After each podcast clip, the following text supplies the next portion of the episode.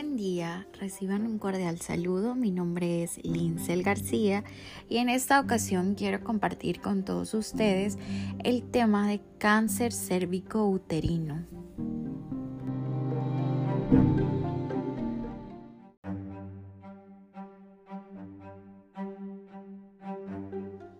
¿Qué es el cáncer cérvico uterino?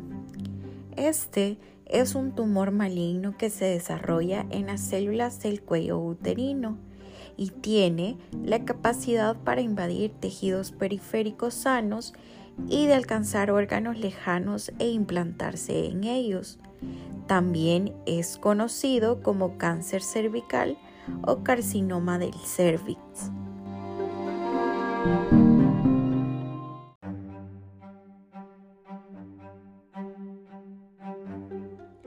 Recordemos brevemente la anatomía del útero. El cuello uterino es la parte fibromuscular inferior del útero. Este presenta un tamaño regularmente de 3 a 4 centímetros de longitud y 2.5 centímetros de diámetro.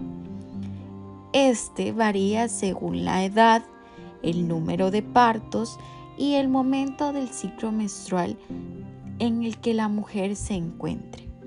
Histológicamente, el cervix está compuesto por dos diferentes tipos de epitelio, lo cual nos va a ayudar a nosotros para posteriormente clasificar el tipo de cáncer cérvico-uterino. Tenemos el epitelio escamoso y el epitelio cilíndrico además de encontrar un área de transición entre estos dos tipos de epitelio. El exocervix es la parte más fácilmente visible y que está recubierto por el epitelio escamoso estratificado no queratinizado.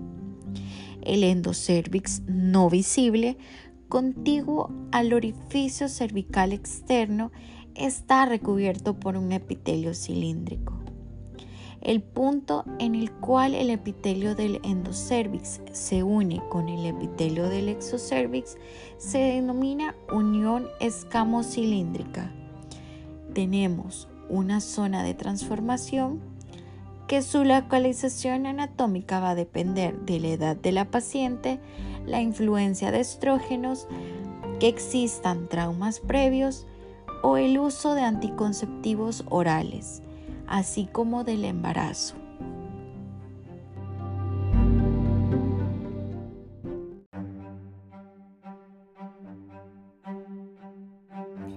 Existen dos tipos principales de cáncer cérvico-uterino. Tenemos el carcinoma de células escamosas y el adenocarcinoma.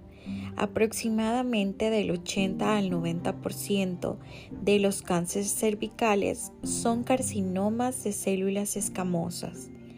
El adenocarcinoma es el segundo tipo más frecuente de cáncer cervical, ocupando un 10 a un 15%, y este se origina de las células glandulares del endocervix, con menor frecuencia el cáncer cervical tiene características tanto del carcinoma de células escamosas como del adenocarcinoma, dominándose carcinoma adenoescamoso o carcinoma mixto.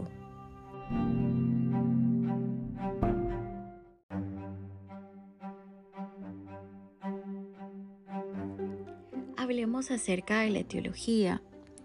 La causa necesaria pero insuficiente del cáncer cérvico-uterino es la infección persistente por una o más cepas oncogénicas del BPH, que es el virus del papiloma humano. Este se transmite por vía sexual.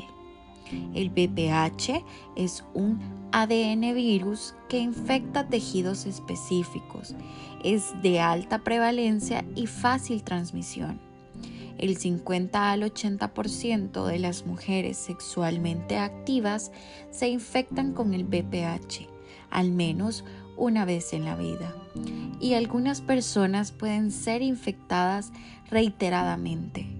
Entre los modos de transmisión del VPH se encuentran las relaciones sexuales, incluyendo las coito-vaginal, las anales y el sexo oral, el contacto genital sin penetración vaginal, el contacto de piel a piel con una área del cuerpo infectada por BPH. De un área del cuerpo a otra, la infección puede iniciar en el cuello uterino y luego propagarse a la vagina y a la vulva. El contacto de genitales con objetos sexuales u otros contaminados con el virus del papiloma humano. También, una de las formas de transmisión es durante el parto, por el paso del feto a través del canal de parto de una mujer con infección activa con el BPH.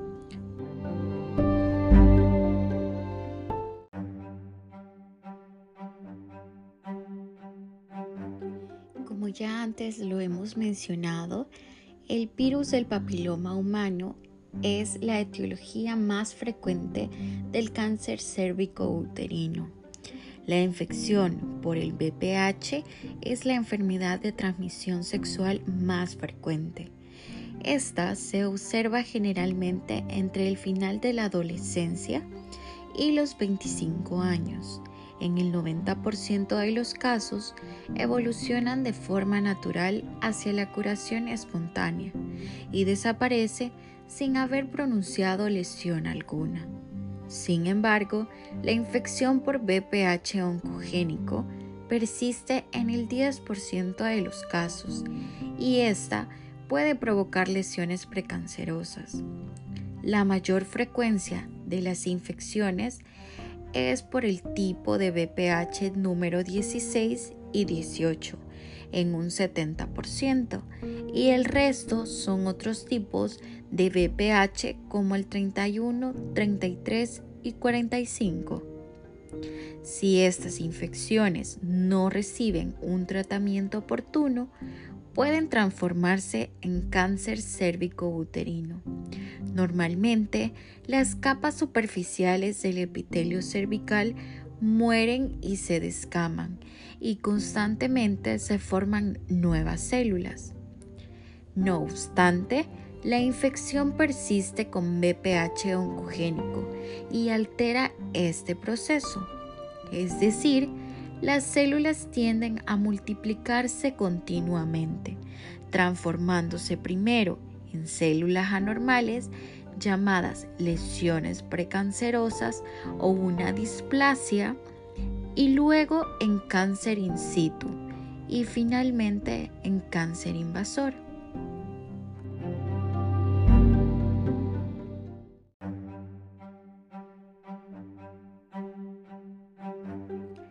Es importante destacar que la progresión de estas lesiones es generalmente lenta, tarda décadas, lo que permite aplicar medidas de prevención secundaria, es decir, una detección temprana y un tratamiento oportuno, evitando así que aparezcan nuevos casos de cáncer cérvico uterino. La mayoría de estos cánceres se comienzan a detectar a partir de los 45 años.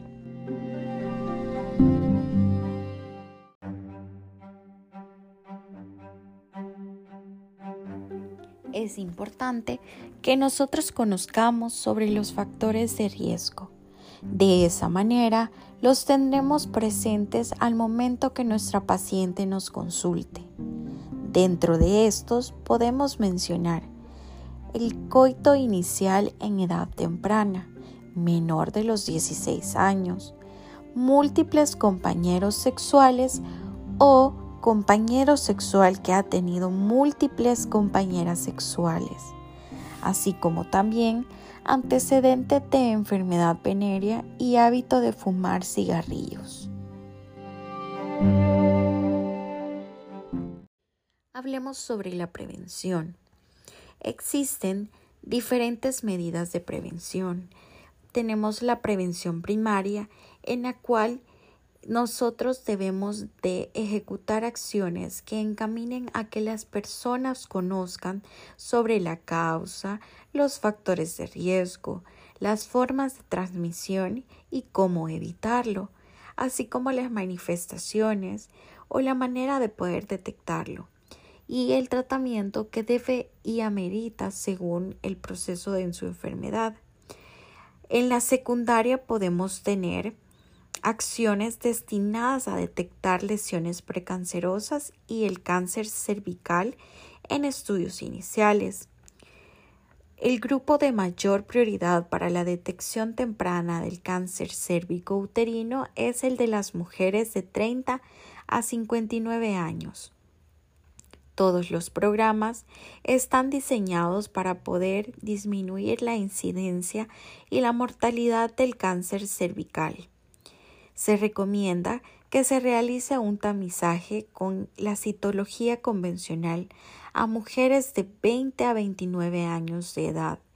En mujeres menores de 20 años se recomienda la toma del Papa Nicolau de acuerdo a la valoración del riesgo individual. La frecuencia más aceptada para la repetición es cada dos años cuando el Papa Nicolau previo ha sido reportado. Sin embargo, en nuestro país y en actualidad, esto se recomienda desde el inicio de relaciones sexuales. Si tenemos el factor de riesgo de que la paciente inició relaciones sexuales tempranamente, tempranamente tiene que iniciar con su prueba de tamizaje es decir, el Papa Nicolau. Las pruebas del BPH se utilizan para detectar el ADN de los BPH de alto riesgo oncogénico en células del cervix. En combinación con la observación utilizando ácido acético, es muy útil para detectar lesiones cervicales precancerosas en mujeres de 30 años o más y definir si pueden ser tratadas con crioterapia o ser referidas a una colposcopía. La prueba del PPH no debe ser utilizada para tamizar a mujeres menores de 30 años ya que en ellas las infecciones por BPH suelen ser transitorias y desaparecen espontáneamente en el 80% de las pacientes.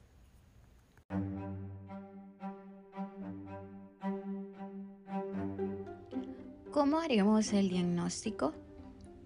Existen diferentes pruebas que nos van a ayudar a diagnosticar alguna lesión precancerosa o el cáncer cérvico-uterino, dentro de los cuales la prueba del Papa Nicolau, que más adelante vamos a hablar en qué consiste.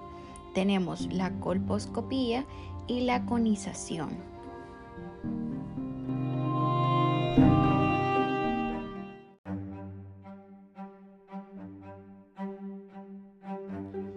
Prueba de Papa Nicolau es una forma sencilla y muy económica para poder detectar casos y así poder manejarlos en etapas tempranas.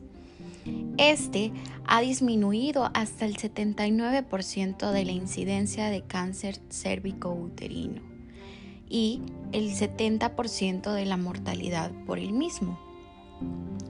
Se recomienda realizar la prueba de tamizaje con Papa Nicolau a mujeres de 20 a 29 años de edad.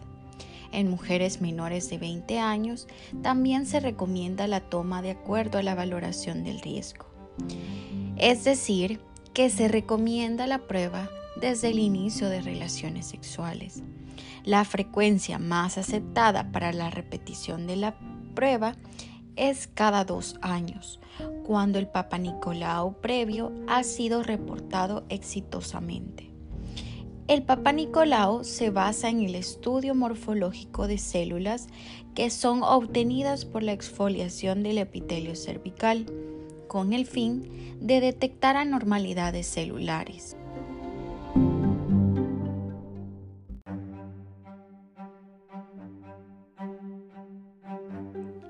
¿Cuáles son las recomendaciones para realizarse la citología cérvico-uterina?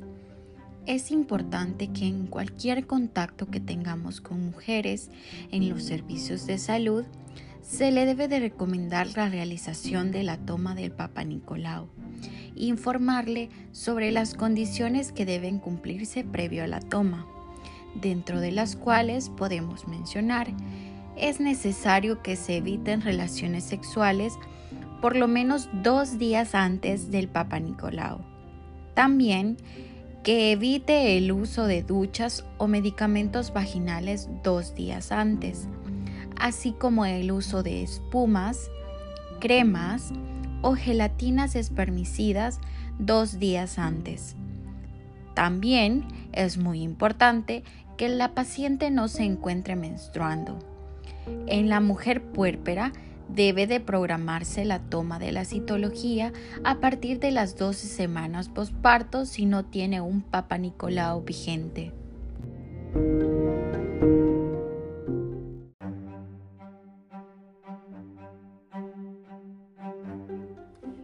¿Cuál es la técnica que nosotros debemos de ejecutar para poder realizar una correcta toma de la citología? Primero debemos de indicarle a la paciente el procedimiento que vamos a realizar. Vamos a pedirle que se coloque en posición de litotomía. Vamos a preparar el espéculo vaginal y sin usar lubricante vamos a lograr introducirlo y exponer el orificio cervical externo del cuello uterino. Si fuera necesario, se puede utilizar solución salina normal en vez de un lubricante, especialmente en mujeres de mayor edad. Si la mujer tiene leucorrea o secreción endocervical, vamos a realizar una limpieza suave con un hisopo de algodón que esté humedecido con solución salina normal antes de que nosotros tomemos la muestra.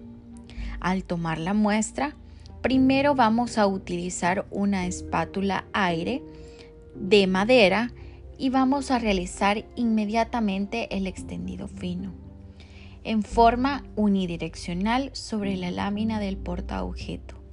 Luego de ello, vamos a tomar una muestra del endocervix utilizando el extremo delgado de la espátula de aire o un cepillo endocervical vamos a extender inmediatamente siguiendo las mismas indicaciones.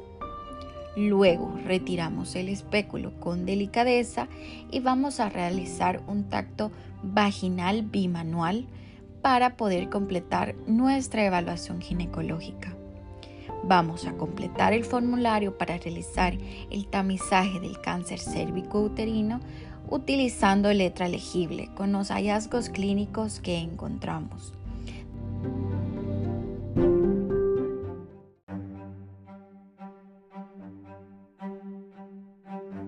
Advertencias importantes. Debemos de tener en cuenta que no se debe de realizar una exploración bimanual antes de la toma, ya que ésta podría alterar el resultado. También en mujeres que no han iniciado la vida sexual o que el introito vaginal es estrecho, se debe de ocupar un espéculo virginal que esté lubricado con agua si es necesario. No debemos de usar lubricantes por posible contaminación de la muestra. Y tras realizar la citología, debemos advertir a la paciente que puede tener un pequeño sangrado, sin significación patológica.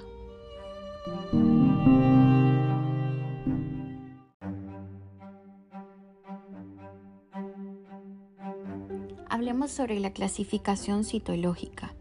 Este tiene como finalidad tener un método estandarizado para poder informar los datos de la citología a fin de poder facilitar la revisión por compañeros y garantizar la calidad. Aunque este haya sido estandarizado, existen dos sistemas de clasificación importantes, el sistema de displasia y el sistema del Papa Nicolau. Hay que recordar que las lesiones escamosas potencialmente premalignas corresponden a tres categorías. Las células escamosas atípicas, las lesiones intraepiteliales escamosas de grado bajo y las lesiones intraepiteliales escamosas de alto grado. ¿Cómo vamos a reportar la citología? Son tres los elementos que nos deben de importar al tener la respuesta de la citología, ya que de su resultado tomaremos una conducta. La muestra tiene que parecer que es adecuada en una categoría general y la descripción del diagnóstico. La conducta según el resultado del Papa Nicolau. Si es insatisfactoria para la evaluación por calidad de la muestra, se debe de repetir el Papa Nicolau inmediatamente. Si es satisfactoria para evaluación y negativa para lesión intraepitelial o malignidad, vamos a repetir el Papa Nicolau en dos años. Si es satisfactoria para la evaluación, negativa para lesión intraepitelial o malignidad con cambios asociados a la inflamación, vamos a dar tratamiento en caso y vamos a repetir en un año. Si de nuevo el Papa Nicolau es negativo, vamos a continuar con los tamizajes según el lineamiento. Si es satisfactoria para evaluación y negativa para lesión epitelial o malignidad, pero con presencia de microorganismos, vamos a dar tratamiento específico y vamos a repetir el Papa Nicolau en dos años. Si las células escamosas atípicas de significado no determinado, ASC-US vamos a referir a coloscopía.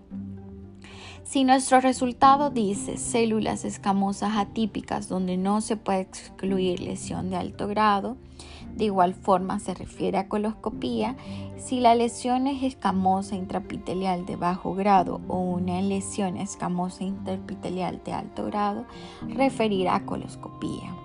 De igual forma, si nos aparece un resultado de carcinoma de células escamosas in situ o carcinoma de células escamosas, de células glandulares, un adenocarcinoma o un adenocarcinoma in situ.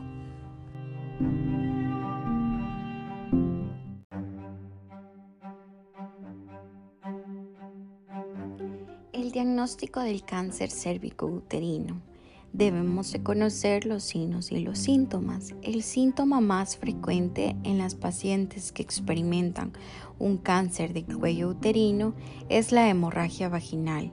Puede ser poscoital, metrorragia o posmenopáusica. En casos avanzados puede presentar una secreción vaginal maloliente, pérdida de peso u oropatía obstructiva.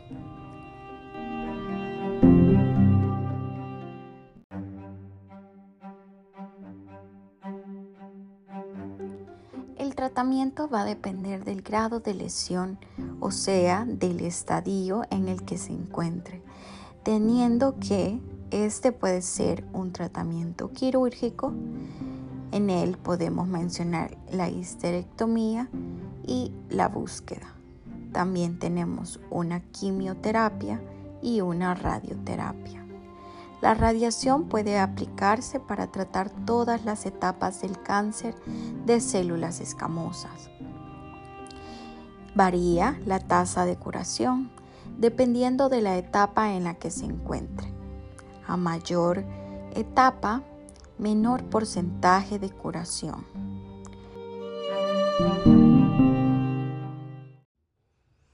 Con esto terminamos el tema de hoy. Gracias por su atención prestada.